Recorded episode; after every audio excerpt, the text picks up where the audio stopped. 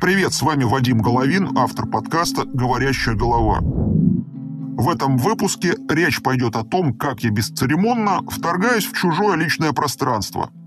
Это незаконно, поэтому я вынужден произнести следующий текст. Все события и персонажи, о которых сейчас пойдет речь, вымышлены, и любые совпадения с реальностью случайны. Теперь слушайте отличную историю о том, как я ставил прослушку в богом забытом сельском общежитии. Богатая московская клиентка обратилась за помощью. Любимый сынок нашел себе девочку из провинции и решил жениться. Мама со своим гонором влезла в чужое счастье. Неизвестно, что за семья. А вдруг алкоголики? А вдруг дурная наследственность? А вдруг им квартира нужна в Москве? А вдруг я не выдержал? Слушайте, а что если с родителями познакомиться? По-людски. Вот еще, поеду я в их деревню, отвечает. Не могли бы вы съездить вместо меня, Вадим?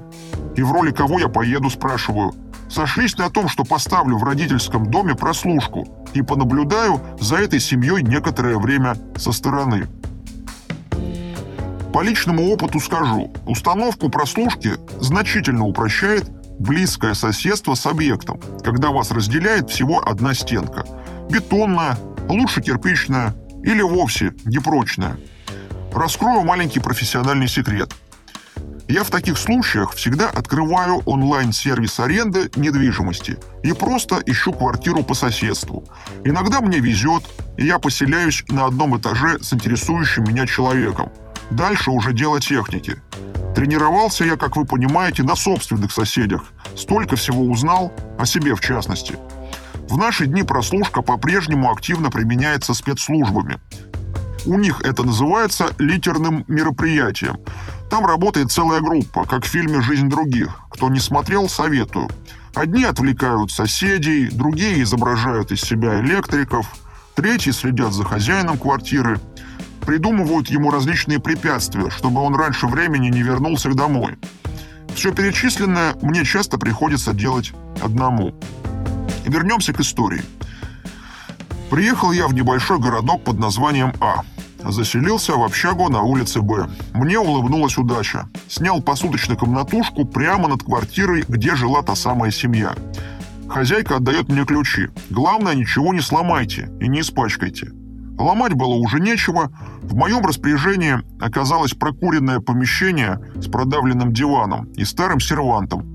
Внутри него обнаружил удостоверение водопроводчика Михаила. Сунул в карман. С собой у меня было несколько микрофонов. Один из них я спустил в вентиляцию. Тишина. Ясно думаю, придется временно стать трубочистом. Заодно с соседями снизу познакомлюсь. Спускаюсь. Открыли сразу, не то что в Москве. На пороге тетка в домашнем халате. Мать невесты сына моей клиентки. «Здравствуйте», — говорю. «Я сосед новый сверху. Буду вентиляцию прочищать». Денег, отвечает, не дадим. Так я бесплатно. Насторожилась еще сильней. Объясняю. Доступ нужен к вашей кухне для прочистки. Сейчас ужинаем, так что давайте завтра. На следующий день приходит хозяйка моей квартиры. Как же так, вы без моего ведома вентиляцию прочищаете? Не учел я, что в общежитии все друг друга хорошо знают. Душно очень, объясняю. Ясно, говорит. Вижу, вы человек городской, интеллигентный, не пьете. Поэтому готова предложить другой вариант. Такая же комната, только в соседнем подъезде, после ремонта, с кондиционером. Я отказываюсь. За те же деньги, говорит. Я отказываюсь. Вещи поможем перенести. Я ни в какую. Понимаете, объясняю, у меня редкая болезнь. Называется асомния. Ас... что? Асомния. Я очень плохо засыпаю на новом месте, а здесь отрубаюсь мгновенно. Отдал деньги хозяйке сразу же за неделю. Продолжаю мероприятие решил просунуть микрофон в соседскую квартиру через отверстие для интернет-кабеля. Это еще один мой профессиональный секрет. Рассказываю. У многих из нас возле входной двери имеется небольшое отверстие, через которое в квартиру проведены провода. От роутера, домофона и телевизора. Чаще всего мастера не заморачиваются и тупо сверлят для них дырку над дверью. Именно это сквозное отверстие я обычно использую для установки специального, тончайшего, сверхчувствительного микрофона. Он способен улавливать разговоры не только в прихожей, но и других помещениях.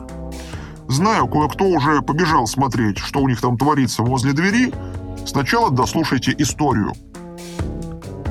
Просто так микрофон не засунешь. Нужно кабель тянуть через весь коридор. Устроил небольшой ремонт для отвода глаз. Снял плафоны, лампочки выкрутил перегоревшие, начал новые устанавливать. Соседи повыходили. Оказалось, со времен Брежнева сюда не ступала нога электрика. Звонит хозяйка моей квартиры. «Вадим, вы что там опять творите?» «Да так, лампочки поменял».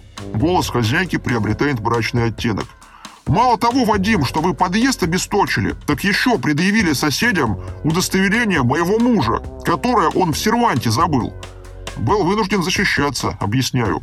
Прислала мужа.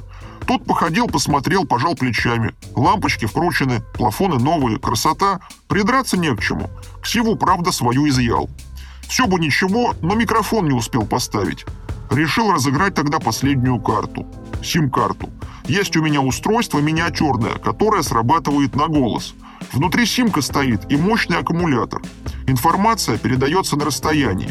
Единственная проблема – штуковину эту нужно собственными руками где-то в квартире спрятать. Тут уж без всяких секретов просто лью воду на пол. Бегу вниз. «Фановая течет, менять надо!» Тетка в панике. «Опять вы, что ж за напасть такая?» «Дайте, говорю, гляну». Впустила.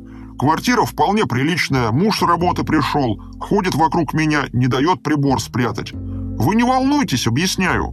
Я трубу всему дому буду менять и свет на каждом этаже проведу. И еще интернет высокоскоростной протяну. Все за свой счет. Тетка вздыхает. Вот такого мне зятя нужно. А то нашла себе дочка, не пойми кого, из Москвы. А вдруг наркоман? А вдруг бросит с ребенком? А вдруг свекровь там с головой не дружит? А что мешает с родителями познакомиться, спрашиваю. Далась нам эта Москва, только деньги истратим. Вот бы справки через кого навести. Есть у меня детектив знакомый, говорю тоже Вадимом зовут. Он с радостью вам поможет. Всего доброго, друзья. До новых встреч.